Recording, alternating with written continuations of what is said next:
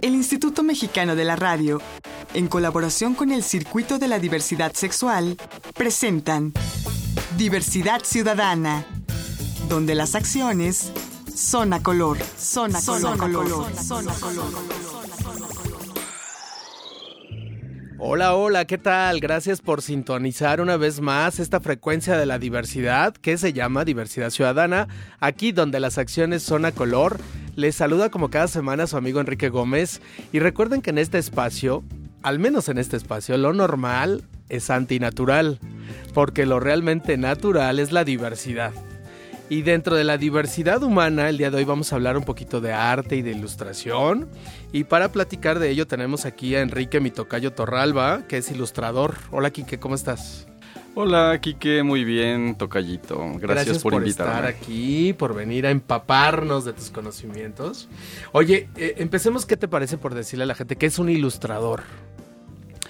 Bueno, el profesional de la ilustración se dedica justo a darle, eh, darle imagen, darle rostro de pronto a las intenciones narrativas o a la palabra escrita que, hacen los, los escritores. Eh, De pronto lo que, lo que muchos de, nosotros eh, que nos dedicamos a la ilustración cuando se tiene que hacer, eh, se tiene que acompañar un texto literario, pues justo nosotros hacemos la, la, contraparte, la imagen que acompaña al texto muchas veces, pero también nuestro trabajo se puede aplicar a otros, a otros medios, a la publicidad.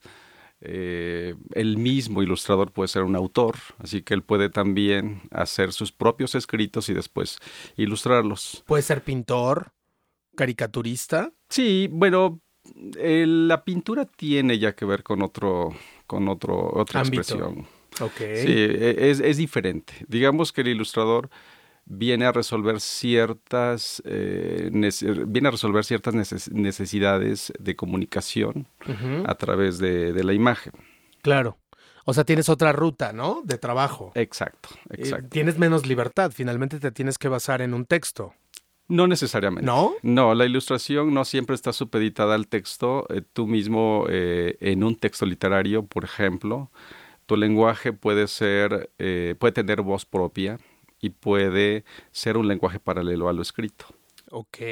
Oye, y la gente se preguntará, ¿y qué tiene que ver la ilustración con lo LGBT o la diversidad sexual? Bueno, en tu caso, cuéntanos. Pues la ilustración tiene mucho que ver con lo LGBT porque hay muchos ilustradores LGBT, hay muchísimos artículos, mucho material escrito LGBT y que de pronto tienen la necesidad de que también sean acompañados por, por imagen o por ilustraciones. Y como también hay muchos ilustradores LGBT, pues son un recurso finalmente pues eh, digamos que sería lo, lo, lo indicado, que es que, que, la gente que busque resolver necesidades de comunicación a través de la gráfica, busquen ilustradores LGBT por la sensibilización quizá del tema, no necesariamente, porque sí, hay muchos porque... ilustradores que no son LGBT, pero que son profesionales y pueden resolver también. Claro, como también puede haber alguien LGBTista que sea medio homofóbico o misógino, Exacto. ¿no? No y, es garantía lo uno del otro. Exactamente, exactamente. Y no todos los ilustradores LGBT necesariamente pueden ser los idóneos para resolver algún texto que tenga que ver con. O sea, eh, de pronto lo que ha sucedido un poco en el, en el ambiente de la ilustración LGBT es que muchos de los, de los colegas que se dedican a la ilustración eh, posiblemente se dedican más en, en, el terreno autogestivo, es decir, tienen quizá su línea de ilustraciones, pero lo que hacen son productos comerciales. Claro. Entonces no necesariamente están especializados en resolver eh, necesidades literarias. Claro. Bueno, lo que sí es cierto es de que tienes desarrollado un sentido de la estética, ¿no? Como ilustrador. Se supone que sí.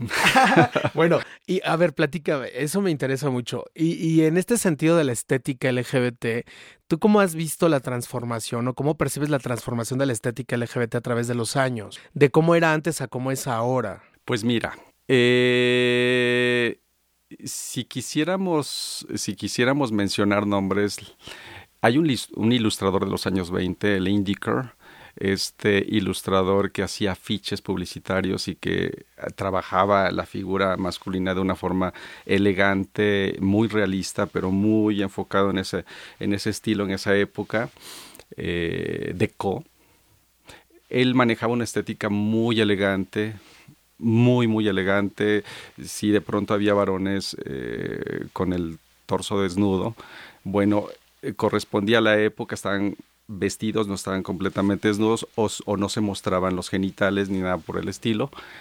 Y con el paso del tiempo, ese, se nota la diferencia, obviamente, de la mano de ese, artista. Con el paso del tiempo, pues se, han ido, obviamente, adaptando también la ilustración a la misma época. Y, pasamos por estéticas eh, tan claras como por ejemplo, lo que hacía Tom of Finland. Claro. En los setentas que masculinizado, Exactamente, y que representaba el momento histórico que se estaba viviendo. Y, también el segmento que le interesaba, ¿no? Que era lo leather, lo, lo, lo, viril. Exactamente, exactamente. Tenía que ver también con una apertura de la sexualidad en ese momento y él así lo representaba.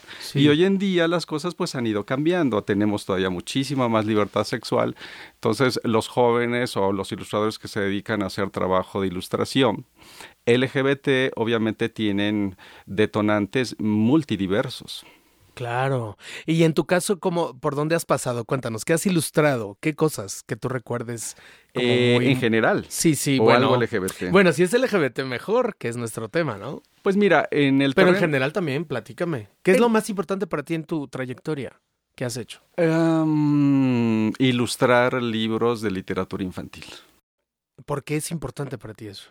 ¿Es un reto? Eh, porque la ilustración que más me representa profesionalmente es justo la ilustración infantil. Entonces, a través de los libros que yo he escrito, que, yo he ilustrado, perdón, porque no he escrito ninguno, eh, pues las editoriales, los clientes, la gente que me conoce, que ubica mi nombre y mi trabajo, eh, me ubican justo a través de, de, las publicaciones que yo he ilustrado. Entonces, hasta el momento, desde el 2006, que es cuando entré en el terreno de la, de la literatura infantil tengo 40 libros ilustrados, entonces obviamente esa es un campo que me ha permitido vivir de ello de manera digna, desarrollarme todavía más en el campo de la ilustración, que es prácticamente lo que me da de comer y lo que hago todo el tiempo. Eh, y si es algo que me representa, profesionalmente, pues es justo eso, el, la ilustración que he hecho en, literatura infantil y juvenil. Oye, Quique, y, y, en ese ámbito de la literatura infantil, ¿no te has enfrentado a algún tipo de discriminación por ser gay? Porque como un homosexual va a ilustrar para niños. Fíjate que no. Fíjate que no, porque... Ya ves que hay gente que es muy ultraconservadora de esos temas. En todos los medios existe gente que te pondrá algún pero. O sea, de peroratas no paramos. Porque tú, no, tú sí eres abiertamente gay. Yo soy abiertamente gay. Eh, el medio, el gremio, mis colegas y el mismo medio de editores y de gente que, que, que está relacionada con y que me conocen o que medio me conocen saben que soy gay y que vivo en pareja. Obviamente no es algo que yo llego, me presento con un nuevo cliente y le digo, ah, aparte de ilustrador, además soy, soy gay. Sí, no, va por ahí la presentación. No, no va por ahí. Pero Creo que a nadie le importa. Lo vives y lo hablas cotidianamente sin ningún absolutamente, problema. Absolutamente. A mí me parece que el, el, el caminar tranquilo, seguro de lo que eres, es algo súper importante. Pues sí. Y si tú vas por el, por, por, por, el, por el camino de la vida con esa actitud yo creo que las puertas se abren mucho más fácilmente. Aparentemente puede ser un riesgo de pronto el decir, bueno, yo soy lo que soy y me siento súper orgulloso de ser eso. Me den trabajo o no. Pero creo que, creo que ese estrés por preocuparte, por mostrarte o por no mostrarte es lo que te evidencia mucho más. Claro. ¿Me explico? Entonces creo que eh, a través del ejercicio profesional que yo he hecho y de, y de la forma como me he eh, desenvuelto socialmente, yo creo que eh, lo que lo que he decidido y la forma como lo, lo, lo, he llevado ha sido la forma correcta. Entonces no he tenido ningún tipo de discriminación en, mis, en mis trabajos, ¿no? ¿Y, ¿Y tampoco en esos trabajos específicamente infantiles? No, No, fíjate que no. Fíjate que no, y sin embargo, con, con este, con algunos editores yo les he presentado proyectos que tienen que ver con literatura infantil, pero con una dirección hacia lo, hacia lo LGBT. ¿Y, y qué pasa con esos proyectos? Eh, nada, o sea, me han felicitado, me han dicho, oye, es que esto es lo que se necesita. ¡Wow! Eh, El problema es que de pronto las editoriales tienen ya una serie de colecciones y tienen líneas a seguir porque comercialmente, bueno, Más, son un más modelo de negocio, comerciales que por un tema de discriminación. Sí Ok. y no. Es decir, pueden tener una línea de diversidad sexual siempre y cuando cumplan con ciertos básicos que ellos han establecido. Si comercialmente funciona eso que están haciendo, que tú, el proyecto que tú estás presentando, y desde el punto de vista de ellos vale la pena invertir en ese proyecto, lo hacen. A veces los criterios editoriales tienen que ver más bien con criterios comerciales que con criterios, eh, eh, con, con el valor de la obra misma, ¿no? Que con el a veces contenido. tienes que esperarte tú unos dos, tres, cuatro, cinco años a que se abra una colección sobre diversidad para que puedas embonar dentro de ello. Ok.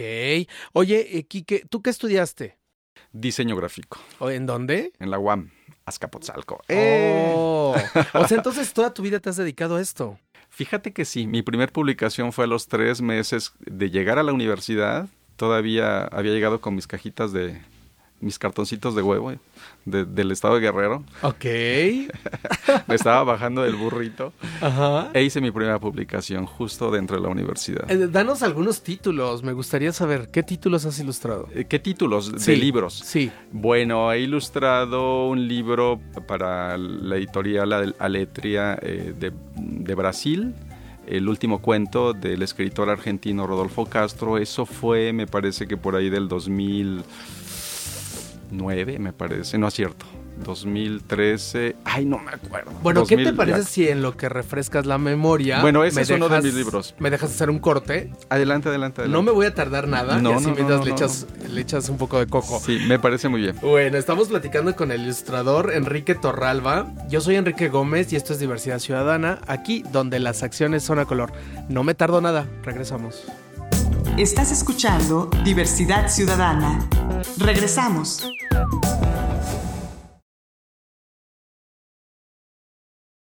Estás escuchando Diversidad Ciudadana. Continuamos. La recomendación.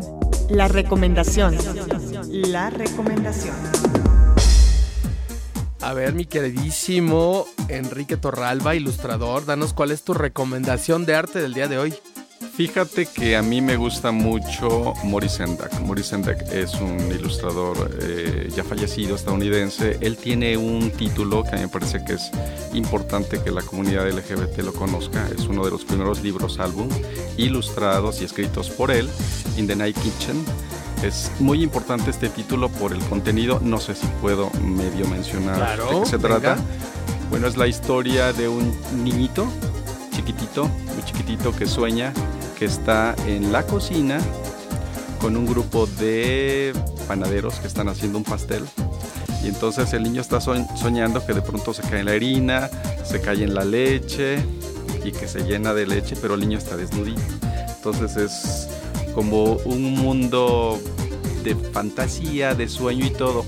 Pero el libro en algún momento, pues, esto fue escrito por ahí de los 60s, eh, fue censurado en los Estados Unidos por el contenido provocador que tenía el libro, porque sugería tantas cosas, muchísimo erotismo y de pronto pues las, las buenas conciencias de los Estados Unidos de esa época decidieron que no era el momento para publicar un libro tan fuerte como eso.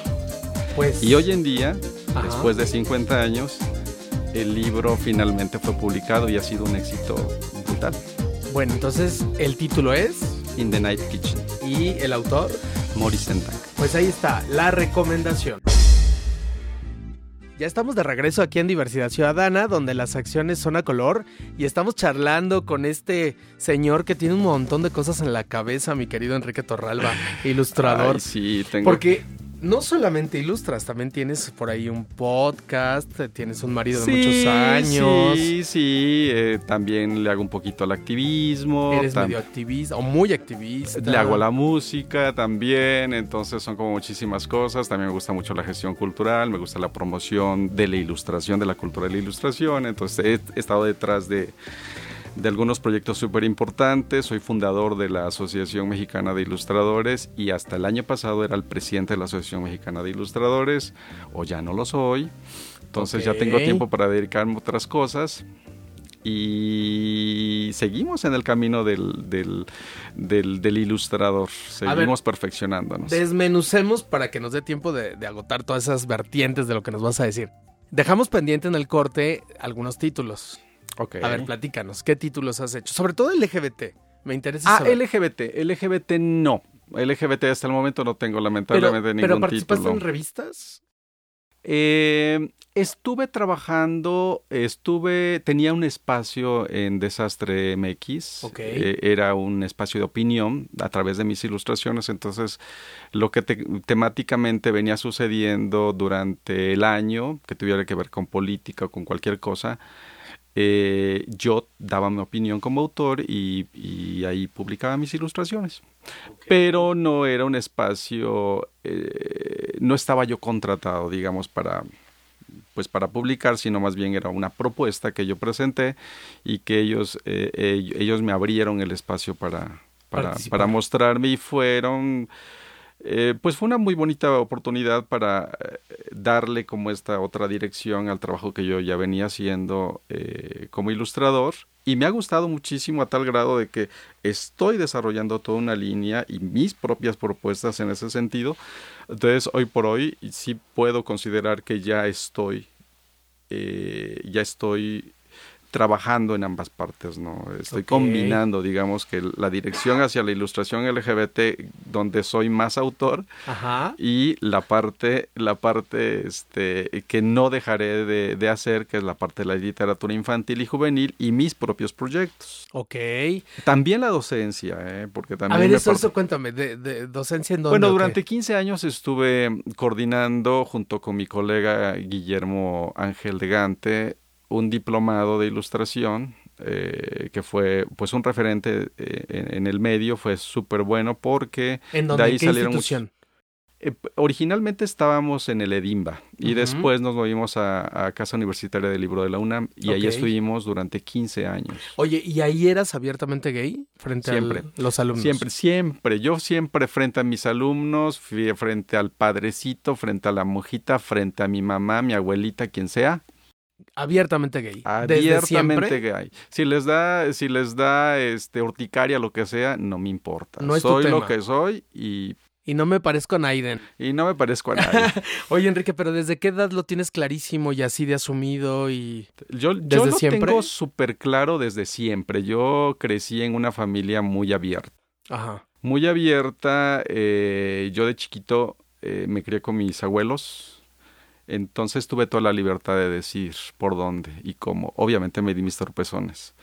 Obviamente. Sí, bueno, como todos, ¿no? Pero pues sí, sí, imagínate, pues creces tú solito, aprendes tú solito y, en, lo que te vas acostumbrando a, pues a, los golpes de la vida, pues aprendes un poquito como a la mala. Pero eso me fortaleció el carácter, creo yo. Y desde muy, muy joven decidí que la mejor opción, la forma, la mejor forma de sobrevivir era asumiendo lo que soy, aunque no, no lo tuviera claro. ¿Y, tú crees que tu homosexualidad eh, influye en tu trabajo como ilustrador? Totalmente. sí, a ver, ¿cómo? Totalmente. Me nutro muchísimo de mi oscuridad.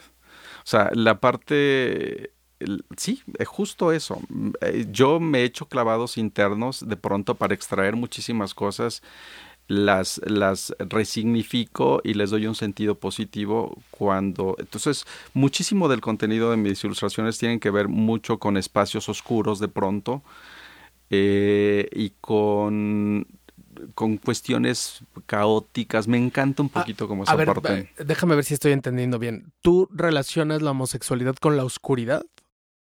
Eh, no, más bien yo, yo lo que estoy hablando eh, eh, de mi propia oscuridad como un ah, la espacio. personal, digamos. Es decir, mi oscuridad ¿Qué es un sería tu espacio. oscuridad? ¿Qué- de, de- de qué estamos hablando? Estamos hablando de que hay muchísimas cosas que tú guardas, ¿no? Hablamos, hablamos de los excesos, no estoy hablando de la, de la homosexualidad porque Ah, es asignarle ya, ya. un valor negativo Sí, al sí. ser lo que soy y no va por ahí el Ok. asunto.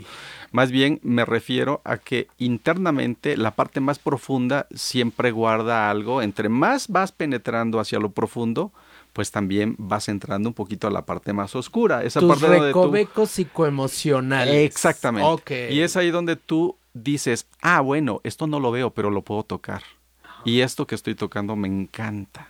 Y esto puede ser transformable. Esto puedes tú capitalizarlo, porque aunque tú no lo veas, a lo mejor no lo estás viendo físicamente, O sea, que es pero lo puedes ver espiritualmente. Pero por trabajo. supuesto, claro, es una forma de rescatarte a ti mismo. A lo mejor lo que tú encuentras es a ti mismo formado de otra emocional. forma y, y lo traes hacia, hacia la luz, pe- pero ya, ya lo sacas transformado y si además le lo pinceleas y lo sometes a un formato, entonces los, lo conviertes en un capital para transformarte y, transformar es- al mundo. Eso es arte, ¿no? Pues es... Eso es el arte. Exactamente. Qué maravilla. Oye, otra cosa que quiero tocar. Eh, estás enamoradísimo. ¿Cuántos llevas con tu pareja? Tenemos casi 20 años. 20 años. ¿Y él te lleva cuántos años? Él me lleva 20 años. 20 años. O sea, él tiene. Él tiene 71 años. Ok. ¿Y cuál ha sido la clave en tu matrimonio? Eh, que no creemos en la fidelidad. ¿O son relación abierta? Total y absolutamente. Y no se mienten, no se engañan, no, se no, platican. no, a ver, no. No está basada en la fidelidad, pero está basada en la lealtad. O sea, la verdad es mucho más importante que la fidelidad. No creemos en, en- Son creencias que yo respeto. Si alguien las tiene, está perfecto. Pero a nosotros eso no nos funciona. Desde el principio fue una relación abierta, fue un pacto eh, entre dos personas adultas y decidimos que los dos asumiríamos el costo de la decisión que íbamos a tomar y ha funcionado. A ver, para quien todavía no lo termina de digerir y de entender, porque sí, a veces a mucha gente le cuesta trabajo, pero ¿llegas a sentir celos en una relación abierta o no? Poquitos, ¿Él? poquitos. ¿Han tenido problemas por celos en algún no, momento? No, en lo absoluto. No lo, no lo, Lo trabajan. eh, lo trabajamos. Lo Él es, negocian. psicólogo, él es psicólogo, entonces él, Oh. él tiene su propias, sus propios recursos como para poder eh, detener. O- obviamente, creo que es importante, eh, esto esto es súper importante. O sea, no puedes tú de pronto no sentir algo. Pero yo creo que es un poquito la traición del ego. O sea, los celos no son otra cosa más que eso. Claro. Entonces es un poquito que se te presenta el ego y a veces te confronta, pero si ya lo tienes bien trabajado lo puedes controlar. Bueno, es mucho ego, pero también es mucha imposición cultural, ¿no? Porque nos enseñan desde que nacemos a que eso es lo correcto Bueno, y que así debe ser. pues imagínate tú, o sea, todo lo que vemos de pronto ahorita en el, en el, en el, en el ambiente en general, sea LGBT o no, de pronto esa idea del amor romántico es condenatorio. Entonces, Claro. desde mi punto de vista, no va por ahí el asunto. Entonces, cuando uno genera expectativas de lo que tú esperas del, del otro, lo primero que te viene a la mente es, me tiene que ser fiel. claro. Y tú dices, pues ya empezamos mal. Oye, Enrique, antes de que se me acabe el tiempo, porque estamos a punto. Otra cosa, eh, tú no coincides tampoco del todo con la iconografía LGBT de hoy. Pues yo, yo soy de la idea de que A ya, ir guarda, ya debemos ir guardando la banderita. ¿Por qué? La bandera del arco iris. La bandera del arco iris. Ok, ¿por qué? porque es un símbolo que, que, que funcionó, pero para ser no necesitas pertenecer. O sea, los homosexuales somos lo que somos y yo creo que ya tenemos empezar, que empezar a apropiarnos de nosotros mismos y cada uno asignarle la iconografía y el símbolo que uno quiera. Entonces, ya esta idea de comunidad posiblemente ¿Está ya nos está rebasando. Porque se ha convertido también de pronto en un valor comercial que hay que también criticar, hay que cuestionar. O sea, hasta dónde sí y hasta dónde no. Entonces, eh, sí creo que hay que, hay que revisar. O sea, no satanizo. O sea, no digo que no sirva. Pero sí creo que necesitamos aprender a, a verlo con distinto.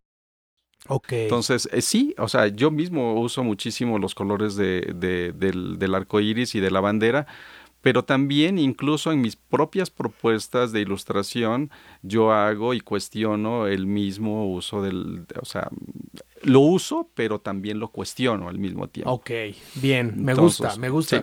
Eso quiere decir, a ver si estoy entendiendo lo correcto, Enrique.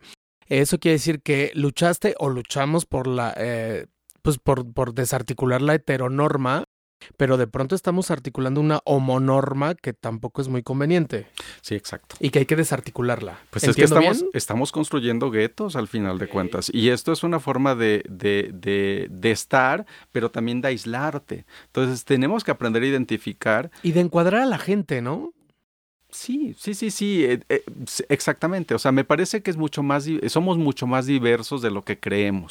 Claro. Y la prueba de ello es que cada vez el, lo LGBT ha pasado de ser LGBT a agregarle miles de letras. Y dices, pues entonces yo creo que es el momento de dejar de ponerle un término. Y ya, y, cada quien es lo y que Y si ya le vas a agregar el moradito, el, el rosita, el rojito y el corazoncito y el negrito y el osito y el unicornio y ta ta ta tu, tu, tu, tu, pues a lo mejor ya es el momento pues de que cada quien se invente su propio su propio símbolo. y yo con eso los dejo. Ya está porque ya se nos acabó el tiempo. Muchas gracias por haber estado con nosotros. Gracias, Quique. Por Él es Enrique Torralba, ilustrador. Dame nada más tus redes sociales. Bueno, www.enriquetorralba.com, eh, en Twitter, eh, arroba Enrique Torralba, eh, en el Instagram Enrique Torralba Ilustrador. Y por favor escuchen el pod ilustrado. ¿En dónde? En, en Apple Cats, en Apple, Apple Podcast y en Spotify. Ya está. Él es Enrique Torralba, yo soy Enrique Gómez y esto es Diversidad Ciudadana, aquí donde las acciones son a color. Hasta la próxima. Diversidad Ciudadana, una producción del Instituto Mexicano de la Radio en colaboración con el Circuito de la Diversidad Sexual. Diversidad Ciudadana, donde las acciones son a color, son a color, color, son a color.